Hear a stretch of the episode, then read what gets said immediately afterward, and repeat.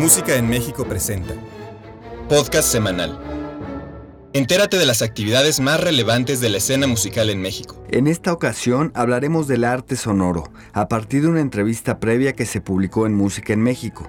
Esto con el propósito de ofrecer a nuestro público una introducción sobre este interesante tema.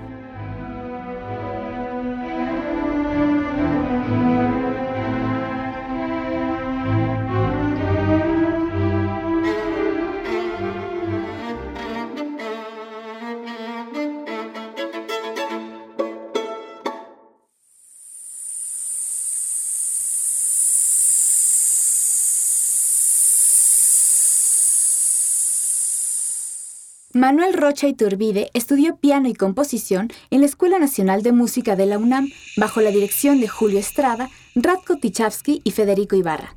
Su interés por el cine, el video experimental, las instalaciones y la escultura sonora lo llevaron a los Estados Unidos, a la Universidad de Mills College, en donde obtiene una maestría en música electrónica y composición.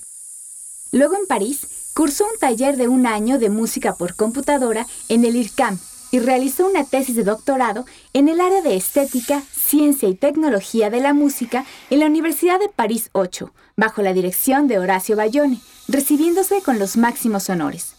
Manuel Rocha ha publicado artículos de arte y tecnología, arte sonoro y música por computadora en diversas publicaciones nacionales e internacionales. Su música ha sido ejecutada en México, Estados Unidos, Canadá, América Latina, Europa y Asia.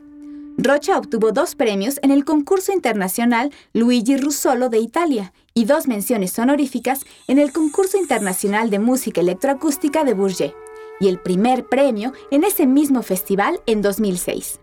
Rocha Iturbide ha tenido una experiencia en el campo didáctico dando cursos de historia del arte y estética, de música por computadora en la Universidad de París 8, de arte interactivo en el Centro Multimedia en el CENART y de arte sonoro en la Esmeralda. Desde 1996, Rocha Iturbide se ha dedicado a la difusión de la música electroacústica en México y es cofundador y curador del Festival Internacional de Arte Sonoro. Es maestro de composición en la Escuela Nacional de Música de la UNAM desde 2006.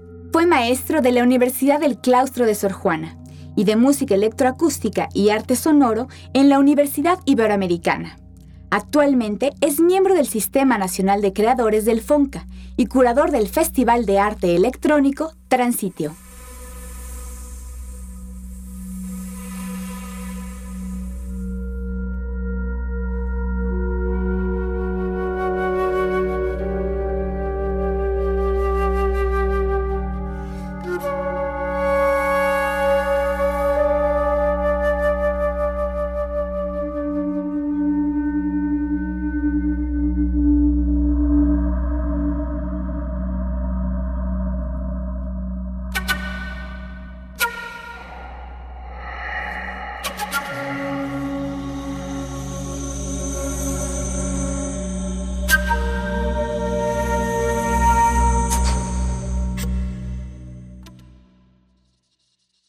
Definiría al arte sonoro? Arte sonoro es un concepto artificial que surge como una necesidad de definir todo lo que no cabe dentro del concepto de música. De acuerdo a la definición de John Cage de la música, sonidos organizados en el tiempo, el arte sonoro sería música, pero en realidad tiene que ver con obras artísticas interdisciplinarias que utilizan el sonido como vehículo principal de expresión, que lo convierten en su columna vertebral. La mayor parte de estas obras son de carácter intermedia, es decir, que utilizan distintos lenguajes artísticos que se entrecruzan e interactúan dándole una dimensión temporal a la experiencia plástica, en el caso de obras sonoro-visuales.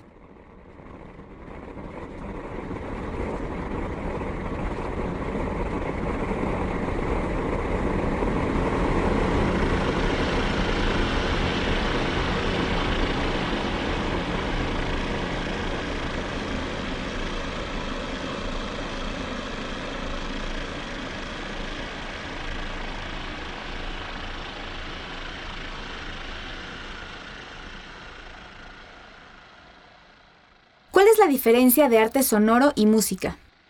Principalmente, la música se escucha de manera lineal.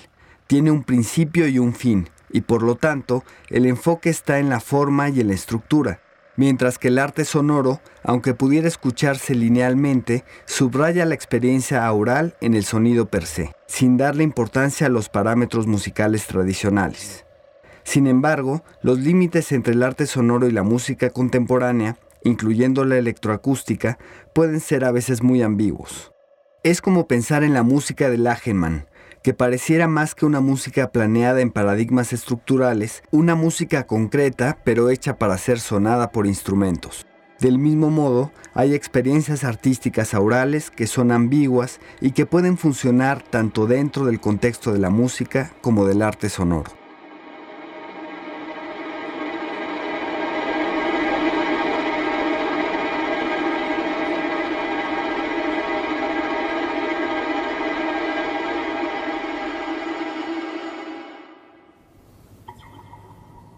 En el arte sonoro hay interdisciplina, intermedia o ambas. Las definiciones son ambiguas. Ambas palabras le sirven al arte sonoro, pero difícilmente puede pensarse en el arte sonoro como un nuevo lenguaje, ya que su definición misma no nos sirve demasiado porque abarca demasiadas cosas. La poesía sonora, el radioarte, el performance basado en sonido, la escultura y la instalación sonora, pero incluso la música experimental y la música electroacústica.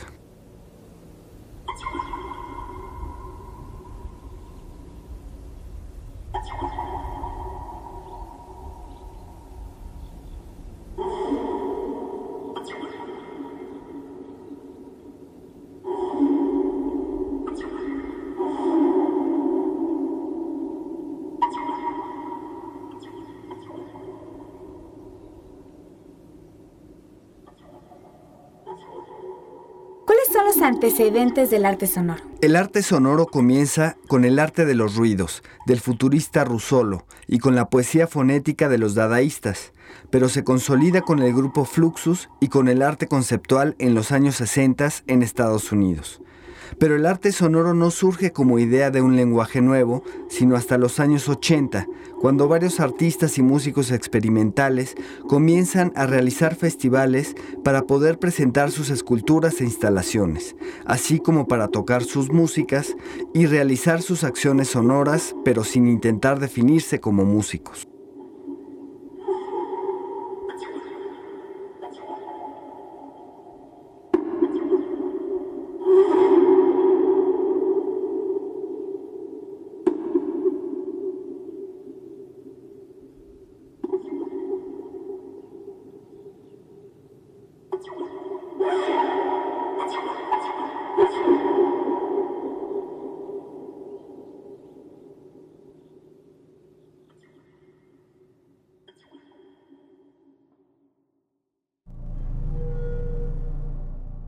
¿Qué autores recomendaría para la gente interesada en este tema? A nivel internacional, algunos de los pioneros del arte sonoro, ya como forma nueva de arte, son Alvin Lucier, Max Neuhaus, Rolf Julius, Terry Fox, Harry Bertoya, Akio Suzuki, los hermanos Bachet, Bill Fontana y Christian Markley.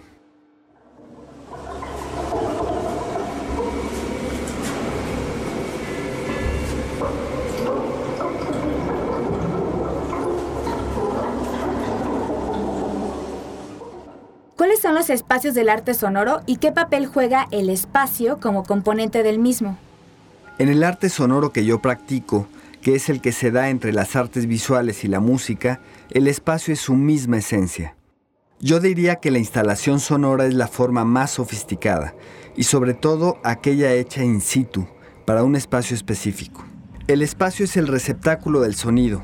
Sin espacio prácticamente no existe el sonido. No rebota, no resuena. Desgraciadamente, en la música, la mayor parte del tiempo se nos olvida el espacio, siendo el elemento más importante.